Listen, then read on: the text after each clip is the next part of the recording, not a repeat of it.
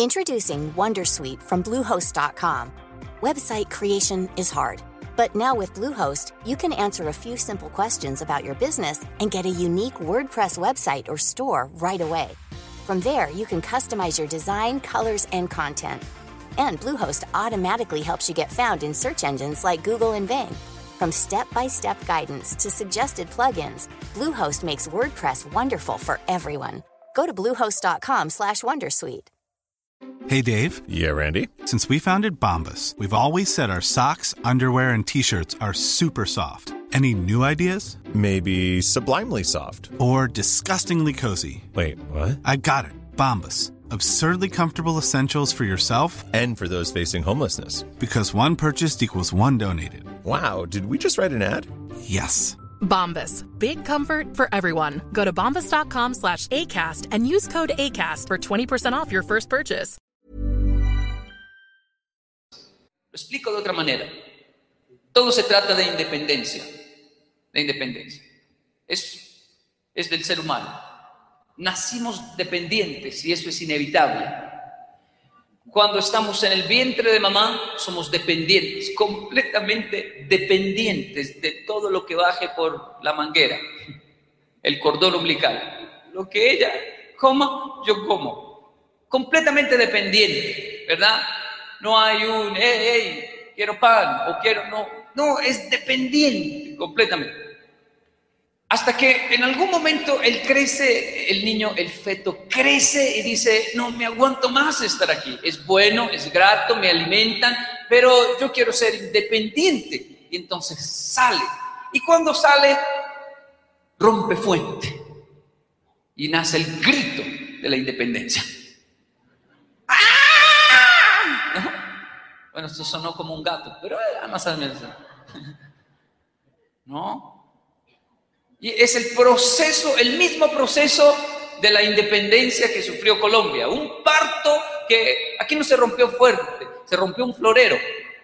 Y entonces nació el grito de la independencia. Y eso porque la trayectoria era que llegaron hace muchos años a Colombia los colonizadores, aquellos que decían Jesús quiere ser el Señor, dueño y rey de esta tierra, clavaron una cruz, dominaron, conquistaron, descubrieron oro, descubrieron riqueza, caucho y pagaban con indulgencias, ¿verdad? Es historia, ¿no? Pagaban con indulgencias, eh, eh, vaya, trabajen un año entero y tome este papel, lo libra del purgatorio, ahora trabaje otro año por su familia para librar, ya libró a su abuelo, que tal esté por allá en el purgatorio, y otras indulgencias, y, y también el dominio de la tierra, y llegaron con armas, entonces, eh, imagínense, llegaban con escudos, espadas enormes, con ya escopetas, con pólvora, y, y nosotros aquí, indiecitos, apenas con flechas para cazar animales, nos dominaron. Nos dominaron y nace esa época de colonización hasta que en algún momento decimos, no, no más, no aguanto, no soporto. Y comenzó la inconformidad general representada simplemente en un florero. Y nace el grito de la independencia. No es fácil independizarse, ¿verdad? Porque el niño grita, ¡ah! Nace y ya está libre del vientre, pero ahí él todavía no es completamente independiente. Ahora depende de todo. No, no, no puede hacer nada. Los que somos padres y los que son padres saben que un bebé, uno, todo. No lo acueste boca abajo porque de pronto se, ahoga con la almohada, no ponga boca arriba que pronto se vomita y se ahoga, con, no le ponga la boca de lado, ahora voltea para otro lado, déle golpe, hasta para erutar. Toca ayudarlo. No, no hace nada. Hace popó y toca limpiarlo porque él no sabe limpiarse el popó. Menos mal, son bolitas pequeñitas al principio.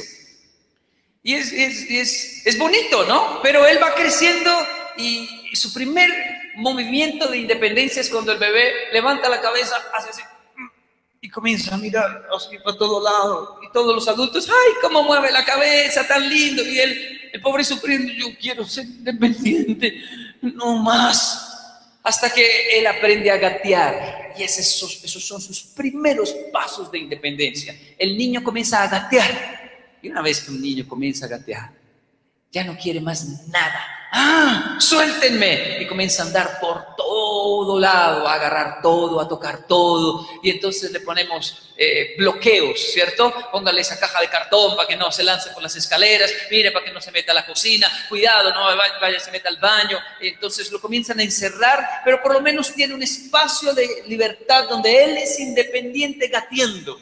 Gateando y estamos ahí siempre cuidándolo. Él todavía no es muy independiente hasta que va creciendo y un día dice, ya no necesito más nada, mamá, gracias por todo, soy una persona completamente independiente y me cansé de esta vida, ya tengo ocho años, me quiero ir.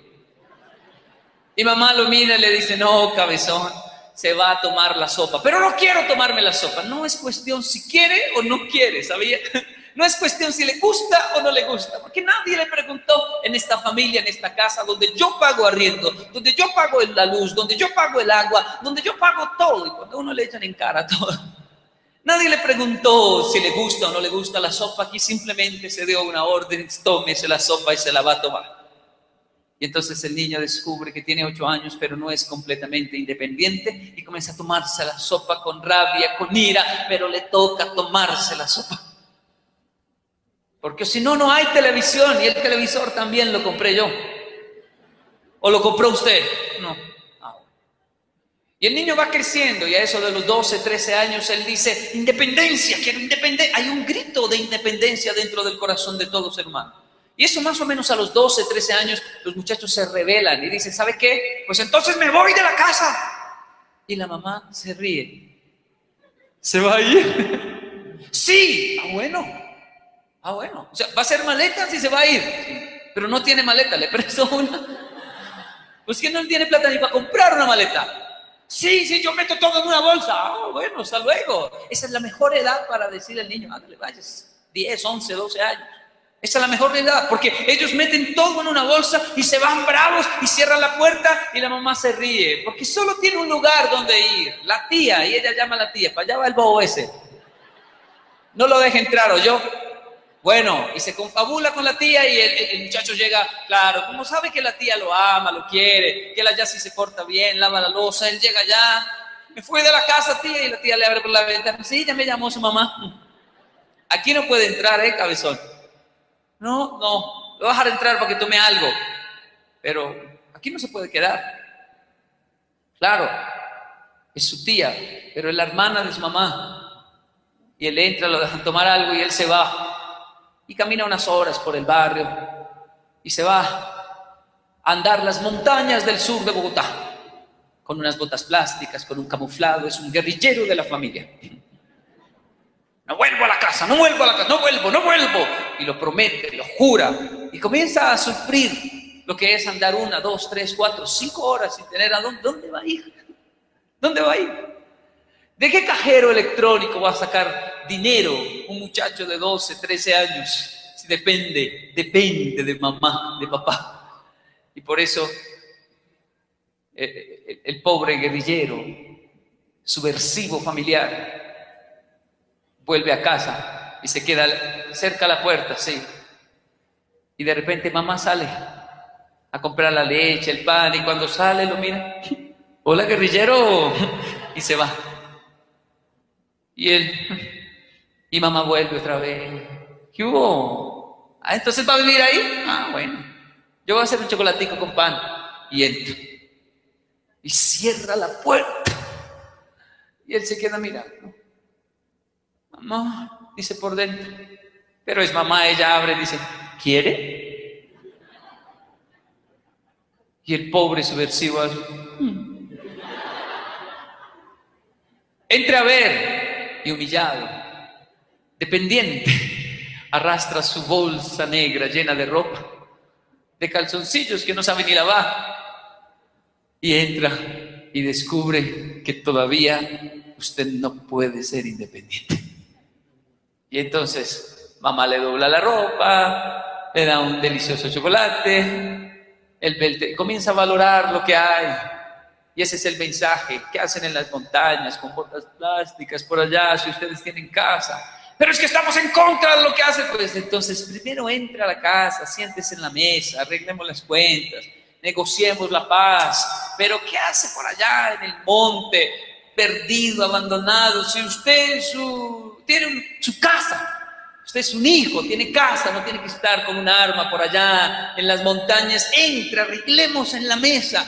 La independencia puede nacer, se puede ser libre, se puede uno independizar de cosas eh, que no debemos entregar.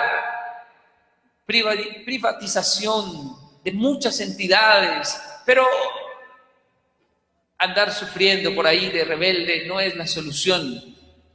No ha funcionado mucho. Y ser completamente libre también es absurdo. Intentar ser completamente libre y no querer ayuda de nadie, todos nosotros podemos y ya y punto, y esto es mío y no es de nadie. ¿Ha visto esas personas que dicen, mire, yo no quiero ni casarme, ni tener perros, ni tener hijos, ni nada, no quiero nada porque yo soy libre, no quiero nada, nada, yo soy libre teoría Chávez. Y Chávez sí la hizo bien. Armó el lío y se fue. Y el pobre Tamal le quedó a, a Maduro. Y ese Maduro está llevado en este momento. Y el país en crisis, un dólar es la, moneda más fuerte ahora. Un dólar, un solo dólar equivale al billete más alto. Haga de cuenta que un dólar que un día para comprar un dólar tengamos que sacar nuestro billete de 50 mil pesos y nos dan un dólar. Así está Venezuela. Por la extrema locura, teoría absurda de una libertad total. No nos pueden dar libertad total porque no podemos con ciertas cosas. Hasta que no las dominemos, las aprendamos, eh, hay una regla, hay una regla. No, ¿por qué en mi país me van a obligar a mí ¿Cómo conduzco? ¿Cuándo conduzco? ¿Por qué lado giro? ¿Por qué? Si yo soy libre, si no hay esas reglas, se convierte en un desorden. Pero no, no, no quiero reglas de ningún país, ya tengo 10 años y puedo conducir. No, a esa no le dan pase. Pero ¿por qué si soy libre, independencia? Entonces, hay cosas que todavía no podemos conducir y hay que contratar otros países, otras empresas, entidades que nos guían pero volviendo al tema, todo se trata, como notará, de independencia. Y después de tanto sufrimiento, logramos ser libres. Aprendemos de países que buscan la excesiva libertad y terminan presos del desorden y de la crisis económica, de otros que son completamente dominados por otros países, de países que les fascina dominar y bombardear. Usted no depende de otras personas, ni siquiera dependo de mi esposa. No depende usted de su esposo, ¿o sí? Porque cuando usted depende de su esposa, de su esposo, entonces es vulnerable. En el sentido de que él puede faltar, ¿no? Ella puede faltar. Esas cosas pasan. Y si falta, si por algún error falta, ¿usted qué va a hacer? ¿Morirse también? Va a llorar, va a sufrir, pero le toca seguir. Y apelo a las personas que tienen experiencia en ese sentido. Hay gente que se va, ¿no? Se va. Y cuando usted depende demasiado de una persona y ese sinvergüenza se va. Y usted queda sola, sola no, con tres niños.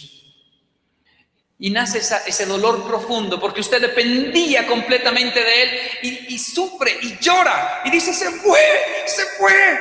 Dios mío, ¿y qué va a hacer? me voy a morir un día. ¿Se murió? No, dos días. ¿Se murió? No, tres días. Nada, no, nada que me muero. Morirse no es así de fácil. ¿Y entonces qué tiene que hacer? Levantarse. Los niños tienen que ir a estudiar con o sin marido. Con o sin marido, usted tiene que arreglar la casa, con y sin marido. y de repente comienza a darse cuenta que, oiga, yo estaba un poquito dejada, ¿no? Oiga, yo estaba un poquito concentrada solo en él. Oiga, tengo más tiempo para mí. Oiga, oiga, oiga, ya no me estresa tanto.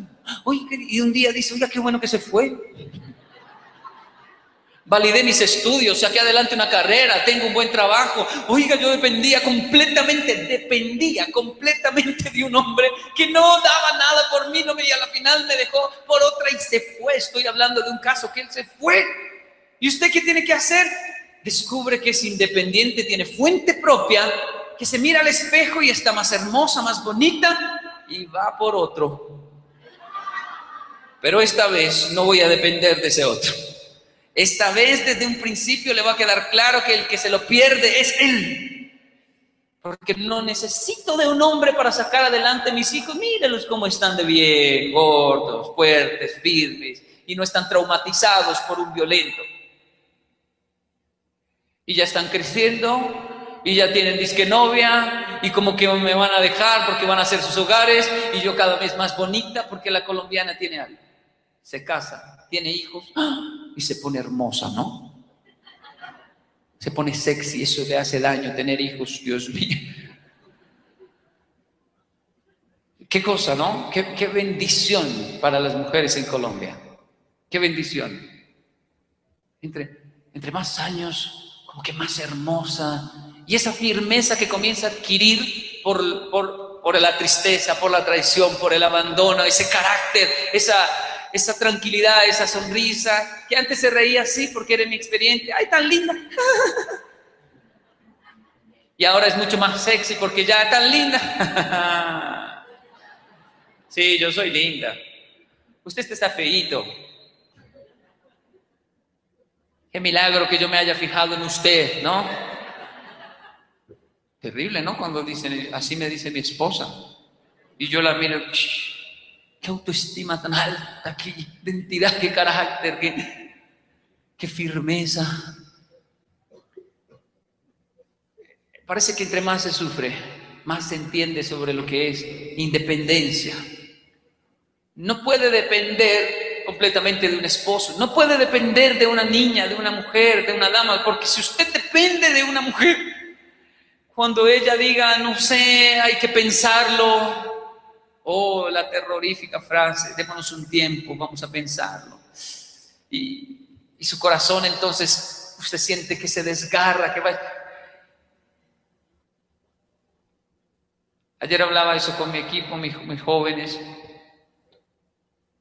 Tener novia y no tener trabajo es terrible, porque usted no hace sino pensar en ella todo el tiempo y chatear. ¿Dónde está? ¿Qué hace? ¿Qué pasó? Y una mujer siempre tiene trabajo. Una mujer siempre está arreglando la casa, limpiando esto, haciendo esto, ayudando en esto, ayudando, llevando el hermanito, yo no sé qué. Y un joven que no tiene trabajo, mejor no tenga novia, porque va a sufrir mucho. Pero un joven que tiene novia, pero tiene trabajo, tiene más de 5, 6, 7 horas al día donde no puede estar chateando porque tiene que estar concentrado. Entonces se hace querer, se da a querer ¿Cierto? Entonces cuando chatea ella dice, ay, por fin me respondió. Y él, sí, es que estaba trabajando. ¡Wow! ¡Qué guapo! Papacito, estaba trabajando. Pero imagínense otro que no está trabajo. Ella dice, ay, mire tú, 50 mensajes no leídos. Te amo, pienso en ti, te quiero. Desocupado no tiene nada que hacer. Cuando usted trabaja, es atractivo, porque el trabajo genera independencia. ¿Qué cosa, no? Independencia, independencia. Trabajamos estas tres teorías con, el pastor Edictor, que me transmite, me imagino se las ha transmitido, porque eh, es la parte que le, concierne a él. Las tres técnicas de la enseñanza, terrorismo, manipulación y provocación. Terrorismo porque venimos de esa época, ¿no? Enseñarle a la gente, o si no, la maestra que le decía, le jalaba uno las patillas o las orejas. ¿A quién le jalaron las orejas? Sí, ¿A quién le dieron con una regla la mano? ¿Cierto? Ponga la mano y ¡pa! Esa es la teoría de la enseñanza a través del terrorismo. El terrorismo. La letra, oh, se sabe en ese versículo. La letra con sangre. Cinco por ocho con una correa en la mano. Cinco por ocho. Cinco por ocho. Cinco por ocho yo no le dije que lo repitiera, le dije 5 por 8 el resultado. ¿El resultado? ¿El resultado? Sí, el resultado. 5 por 8. 38. 40 correazos se ganó ahora para que nunca lo. La letra con sangrienta. ¿Funciona eso? Funciona al inicio, pero después que uno crece, ya no más. Le voy a dar un correazo a un muchacho de 18 años, más grande que usted. Hágale, papá. ¡Pum! ¿Le dolió? Sí, un poquito. ¿Y qué va a hacer? No cambie de opinión. Cuando ya, claro, tiene 18. Qué vergüenza uno darle una cuetera a un muchacho de 18 años. Entonces viene la teoría de la manipulación, que es bonita porque funciona al inicio también, porque ya no es, es manipular, es simplemente decirle, ya no es con violencia, sino, uy, tan lindo cuando hace caso, se va a ganar una hora de play. Uy, le voy a dejar ver televisión. ¿Se está tomando la sopa? Antes era, tómese la sopa que parece un perro flaco. Y ahora, uy, cada vez que se toma la sopa le salen músculos. Está y el niño hace, sí, mamá, sí, y se toma la sopa. Pero el niño va a crecer y se va a dar cuenta que no le crecen los músculos por tomarse la sopa. Y entonces la manipulación, que es una técnica que usan hasta hoy en todo lugar, hasta las empresas, el empleado del mes, la medalla de honor, remuneración económica, papás que les pagan a sus hijos para que vayan a la iglesia. Vaya, mijito, vaya que usted sabe. Usted va y Dios lo bendice, usted sabe, tranquilo. Y el niño va, va claro, ¿por qué no? Vaya, por favor, ¿qué no hace un papá en realidad para ver a su hijo en los buenos caminos? No es de juzgar, manipulación pero no funciona siempre. Y entonces queda la última técnica, provocación. Y es provocar al niño a aprender por el simple éxito de, aprender. Porque aprender es bueno. A leer un libro no porque si se lee el libro lo dejo jugar play. No. A leer el libro porque leer es bueno. A venir a la iglesia no para ir a un cielo o no para no ir a un infierno. A venir a la iglesia porque venir a la iglesia es bueno. Si se siente usted bien aquí, o lo hace manipulado o por terror, o usted disfruta estar aquí. Está feliz, congrega alegre porque es una persona independiente. Y usted sabe, cabezón, cabezona, usted sabe muy bien lo que le conviene y lo que no le conviene. Ni siquiera me venda la idea de que ese joven le conviene hablándome sus cualidades, porque yo no lo conozco. Usted es la que sabe si ese joven le conviene o no le conviene. No tengo que yo tener la revelación de con quién se tiene que casar. No tengo yo por qué tener la revelación de si entra ese empleo. No, no, tengo, no porque usted tiene fuente propia.